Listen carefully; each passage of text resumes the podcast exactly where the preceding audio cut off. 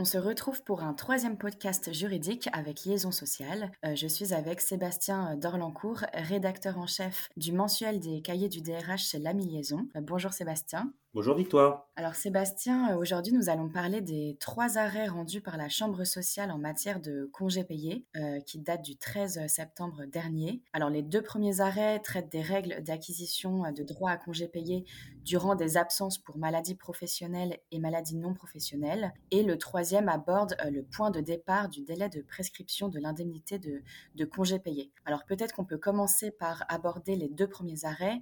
Sébastien, de quoi était-il question précisément alors, euh, alors, dans les deux premières affaires, c'était des salariés qui réclamaient des droits à congés payés annuels, euh, nés pendant leur période d'absence pour maladie non professionnelle. Et dans la troisième affaire, c'était un salarié dont le contrat de travail avait été suspendu en raison d'un accident du travail durant un an et demi et qui demandait un rappel d'indemnité de congés payés sur la période excédant un an. Le problème, c'est qu'en la matière, il y a une contradiction entre euh, les règles de droit interne français et le droit de l'Union européenne. Parce que le Code du travail, il y a deux articles, hein, L3141.3 et L3141.5, nous dit que le salarié acquiert deux jours et demi ouvrables de congés payés par mois de travail effectif et que sont assimilés à des périodes de travail effectif pour la détermination de la durée du congé. Donc, entre autres, euh, les périodes dans la limite d'une durée ininterrompue d'un an pendant lesquelles l'exécution du contrat de travail est suspendue pour cause d'accident du travail ou de maladie professionnelle,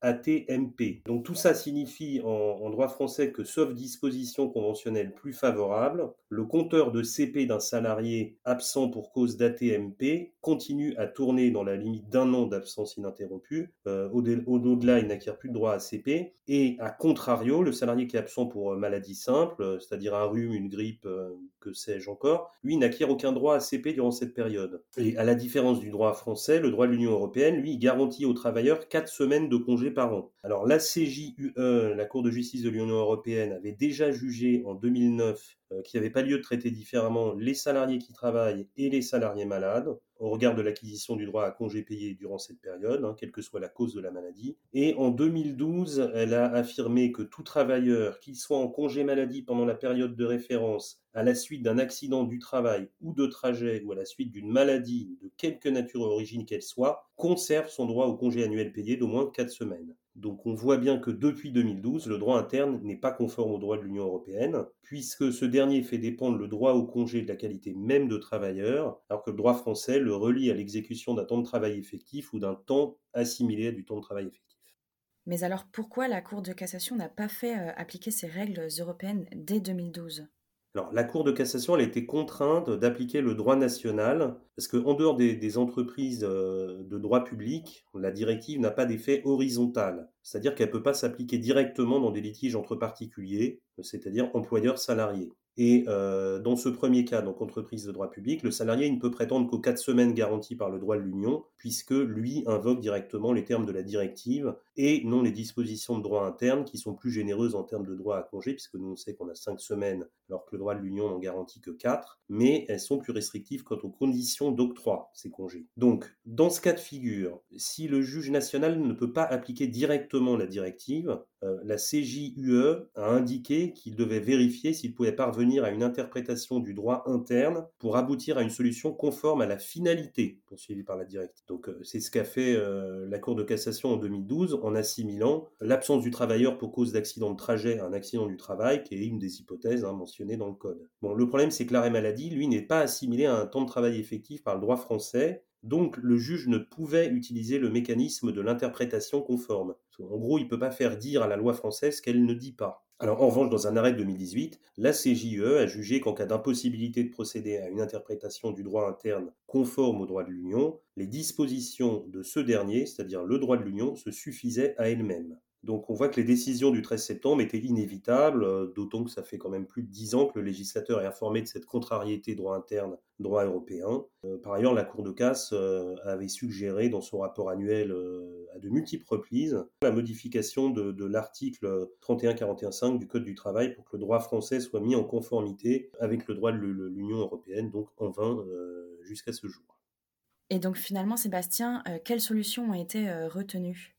Alors, en l'occurrence, la Chambre sociale, elle a laissé partiellement inappliquer les règles de droit interne qui étaient donc contraires au droit européen. Euh, donc, en décidant que le salarié dont le contrat de travail est suspendu pour maladie non professionnelle, il peut prétendre à des congés payés au titre de cette période, et que le salarié victime d'un AT ou d'une MP dont le contrat est suspendu au-delà d'une durée ininterrompue d'un an peut prétendre à des congés payés au titre de cette dernière période. Bon, et aussi, dans tous les cas de figure, la Cour de casse a décidé que le salarié malade, il peut prétendre à l'intégralité des droits à congés payés sans qu'on fasse de distinction entre les quatre semaines minimales garanties par la directive et euh, les droits issus de dispositions nationales euh, telles que la cinquième semaine légale de congé euh, en France et les autres congés payés qui sont d'origine éventuellement conventionnelle. Alors ça, c'est parce qu'il aurait été discriminatoire, décide-t-elle, de juger qu'un salarié malade pendant toute la période de référence n'a droit qu'à quatre semaines de congé, alors qu'un salarié ayant travaillé sur la même période en acquiert cinq, tout simplement.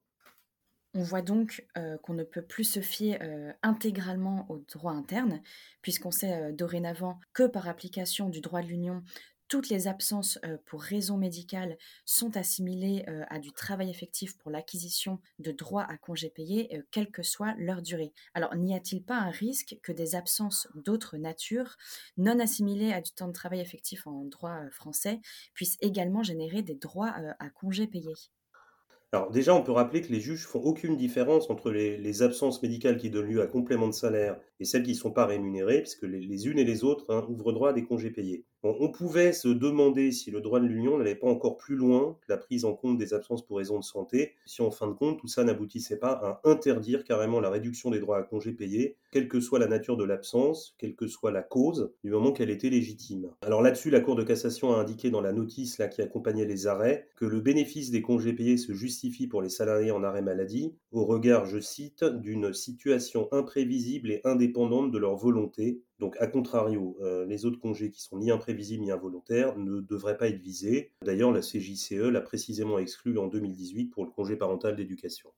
Donc, euh, désormais, euh, les absences pour maladie, professionnelles ou non, ouvrent droit à l'acquisition de congés payés pour la totalité de leur durée, c'est ça? Oui, alors pas exactement, enfin plutôt pas désormais, parce que le principe de la non-rétroactivité des lois s'applique pas à la jurisprudence. Euh, donc les salariés dont les droits à congés payés auront été amputés en raison d'une absence pour maladie ou accident peuvent réclamer un rappel de congés payés pour la période de prise de congés payés non clôturée, ainsi que pour les périodes clôturées dans la limite de la prescription. Et quid euh, du troisième arrêt sur la prescription, justement, Sébastien? Le troisième arrêt portait précisément sur la question du point de départ du délai de prescription de l'indemnité de congé payé en cas de litige.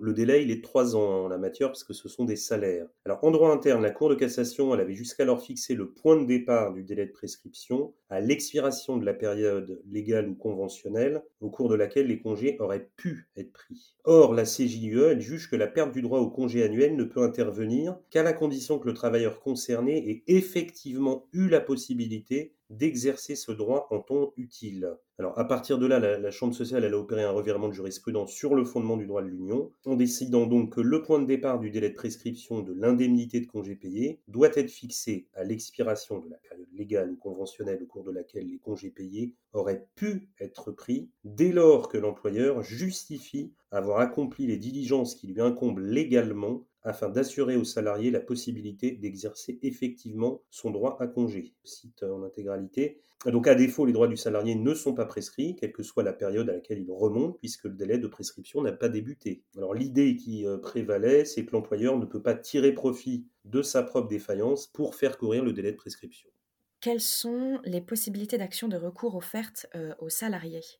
Là, il faut distinguer ceux, qui sont encore inscrits dans les effectifs euh, de ceux qui sont partis les premiers peuvent seulement demander un rappel de jours de congé payés et les seconds réclamer une indemnité compensatrice de congé payés. Alors le délai pour agir n'est pas le même. Alors comme leur action porte sur l'exécution du contrat, ceux qui sont en poste ont deux ans pour agir à compter de la fin de la période légale ou conventionnelle, durant laquelle ils auraient pu prendre leur congé payé, et pour le salarié dont le contrat de travail a été rompu, alors comme on l'a vu, il peut demander un rappel d'indemnité compensatrice de congés payés dans un délai de trois ans à l'expiration de la période légale ou conventionnelle au cours de laquelle les congés payés auraient pu être. Donc, s'il agit dans ce délai, il pourra réclamer les sommes dues au titre des trois années précédant la rupture du contrat de travail. Je vais prendre un exemple là, pour être le plus clair possible. Euh, alors, je tire cet exemple d'un article écrit par le cabinet Barthélémy euh, que nos auditeurs pourront retrouver dans l'édition de décembre des cahiers du DRH qui fera une analyse complète sur euh, toute cette question. Hein.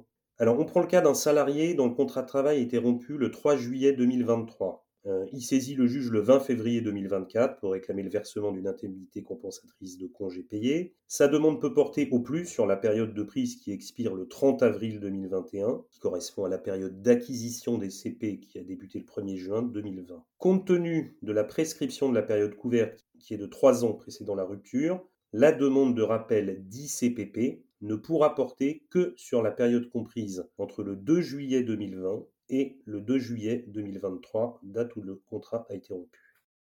Alors euh, ça, ce sont les règles applicables dès lors que l'employeur a pu permettre aux salariés de solder ses congés annuels. Mais quid euh, si ce n'est pas le cas, comme on l'a vu euh, dans l'arrêt en question? L'arrêt en question, était très particulier parce qu'il portait sur une requalification de contrat dont on sait que ses effets le font remonter jusqu'à l'origine. Donc ça sera évidemment pas le cas le plus fréquent. Alors, en l'occurrence, pour ce qui est des absences pour maladie simple et celles pour ATMP supérieures à un an, donc la DRH n'aura par définition pas pu permettre aux salariés de prendre les CP correspondant à la durée de ces absences, puisque ces dernières ne donnaient pas lieu à l'époque à l'acquisition de CP. Donc, euh, les concernant, la question revient à se donner jusqu'à quelle date ils peuvent faire remonter leur demande. Alors là-dessus, les dispositions du droit de l'Union relatifs aux congés payés ne sont devenues juridiquement contraignantes que depuis l'entrée en vigueur du traité de Lisbonne, soit le 1er décembre 2009. C'est donc qu'à compter de cette date, 1er décembre 2009, que les droits à congés payés ont pu commencer à être acquis en application de la nouvelle position de la Cour de cassation. Donc par voie de conséquence, les demandes ne peuvent pas porter au-delà de cette date. Ce qu'on peut dire, c'est qu'en pratique, comme le, Code du travail impose de faire figurer sur le bulletin de paie la date des congés qui peuvent être compris dans la période de paie considérée et le montant de l'indemnité correspondante, il est probable que dans le cadre de cette nouvelle jurisprudence, les salariés se servent des carences de ces bulletins de paie pour soutenir que leurs revendications euh, ne sont pas prescrites. Et que doivent désormais faire euh, les DRH en termes de, gestion euh, courante, ils doivent commencer par modifier le paramétrage de la paix, évidemment, pour faire en sorte que les absences pour maladie de toute nature et de toute durée génèrent mécaniquement des droits à CP. Donc ça, ça permettra déjà de régulariser la situation pour l'avenir, moins pour la période en cours d'acquisition, court depuis le 1er juin 2023, et surtout d'éteindre petit à petit la question de la prescription. Alors ensuite, ils vont devoir être proactifs et prendre des mesures pour faire en sorte que chaque année, les salariés puissent prendre leur CP. En pratique, il, faudra qu'ils les incitent formellement à les prendre, en fait. Ça peut prendre la forme d'une mise en demeure, hein, tout en leur indiquant de manière précise et individuelle en temps utile leur date de prise et les conséquences de leur inertie, en leur indiquant en gros qu'ils seront perdus à la fin de la période de référence euh, ou d'une période de report autorisé euh, s'ils ne les prennent pas. Alors on peut aussi imaginer, euh, pour marquer le coup, euh, enrichir le document récapitulatif au moment de l'entretien annuel en insérant une case à cocher, le salarié indique qu'il a été mis en mesure de prendre ses CP. Ça permet de garder une trace de ce qu'il a été informé et, que l'employeur a accompli toutes les diligences pour lui permettre de les prendre. Entendu, donc ça ce sont les règles à respecter pour l'avenir. Euh, et comment régler maintenant la question des salariés euh, présents dans l'entreprise et celle de ceux qui sont partis et qui ont été en arrêt de travail n'ayant pas généré de droit à congé payé la première chose à faire, c'est de chiffrer le coût du risque, hein. euh, d'identifier les salariés concernés en distinguant ceux qui sont encore en poste de ceux qui sont partis. Pour les salariés encore en poste, donc faut auditer leur situation. Dans un premier temps, il va falloir créditer leur nombre de jours de congé correspondant à ces absences. Alors en précédant à une régularisation soit partielle en remontant jusqu'aux trois dernières années ou à une régularisation totale en remontant jusqu'au 1er décembre 2009. Courage. Ensuite, il faudra leur permettre évidemment de les prendre, ces congés. Alors en fonction de leur nombre plus ou moins important, ça peut être compliqué de leur imposer euh, de les prendre lors de l'année en cours. Les situations problématiques euh, seront celles de salariés en longue maladie Bon, si ça, il y en a dans quelques entreprises, mais enfin, ça représente quand même un nombre marginal de salariés, ou surtout euh, ceux qui ont accumulé un nombre important d'arrêts maladie. Alors, ce qui est certain, c'est qu'on ne peut pas payer ces congés payés, ni les placer d'autorité sur un compte épargne-temps. Donc, s'ils sont trop nombreux, on peut simplement les reporter. Alors, la question, c'est pour quelle durée? Alors là, on a quand même quelques éléments de réponse du droit européen.